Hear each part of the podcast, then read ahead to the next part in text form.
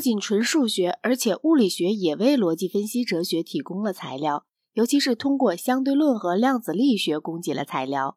相对论里面对哲学家重要的事情是以时空来代替空间和时间。据常识，认为物理世界是由一些在某一段时间内持续，而且在空间中运动的东西组成的。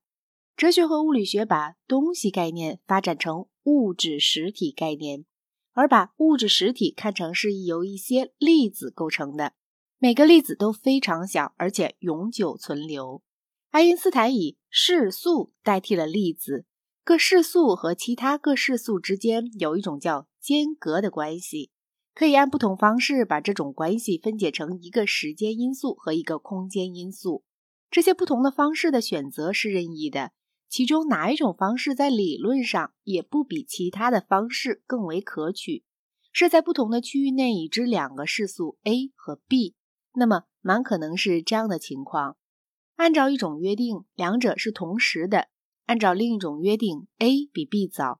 再按照另一种约定，b 比 a 早，并没有任何物理事实和这些不同的约定相当。从这一切似乎可以推断，势素应当是物理学的素材，而粒子不是。向来认为的粒子，总的认为是一系列势素，代替粒子的这种势素系列具有某种重要的物理性质，因此要求我们予以注意。但是它并不比我们可能任意选出的其他任何势素系列具有更多的实体性，因而物质。不是世界的基本材料的一部分，只是把种种势速集合成数的一个便利方式。量子论也补正了这个结论，但是量子论在哲学上的重要意义主要在于把物理现象看成可能是不连续的。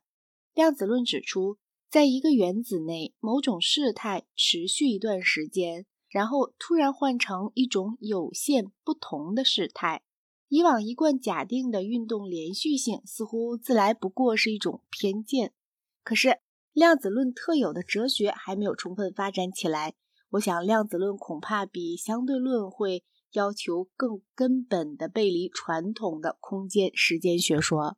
物理学一直在使物质的物质性减弱，而心理学则一直在使精神的精神性减弱。在前面一章中，我们曾有机会把观念联合与条件反射做了比较，后者的生理学色彩显然重得多，它已经代替了前者。因此，物理学和心理学一直在从两端彼此靠拢，使得威廉·詹姆斯对意识的批判中所暗示的中性一元论之说更有可能成立了。精神与物质的区别是从宗教转到哲学中来的。尽管在过去一段长时间内，这种区别似乎还有确实的理由，我以为精神和物质都仅是给世俗分组的便当方式。我应当承认，有些单独的世俗只属于物质组，但是另外一些世俗属于两种组，因此既是精神的，又是物质的。这个学说使我们对于世界构造的描绘有了重大简化。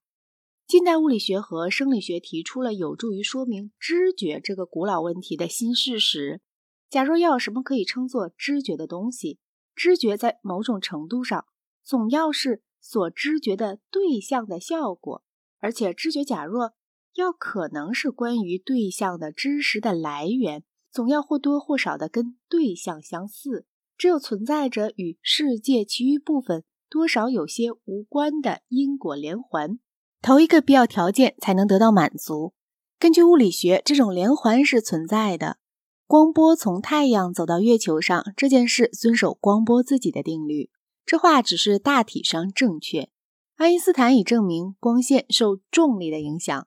当光线到达我们的大气层时，要遭受折射。有些光线比其他光线分散的厉害。当光线到达人眼时，发生了在别的地方不会发生的各种各样的事情。结局就是我们所说的看见太阳，但是我们视觉经验中的太阳虽然和天文学家的太阳不大一样，却仍然是关于后者的一个知识来源。因为看见太阳与看见月亮的不同点，和天文学家的太阳与天文学家的月亮的不同有因果关联。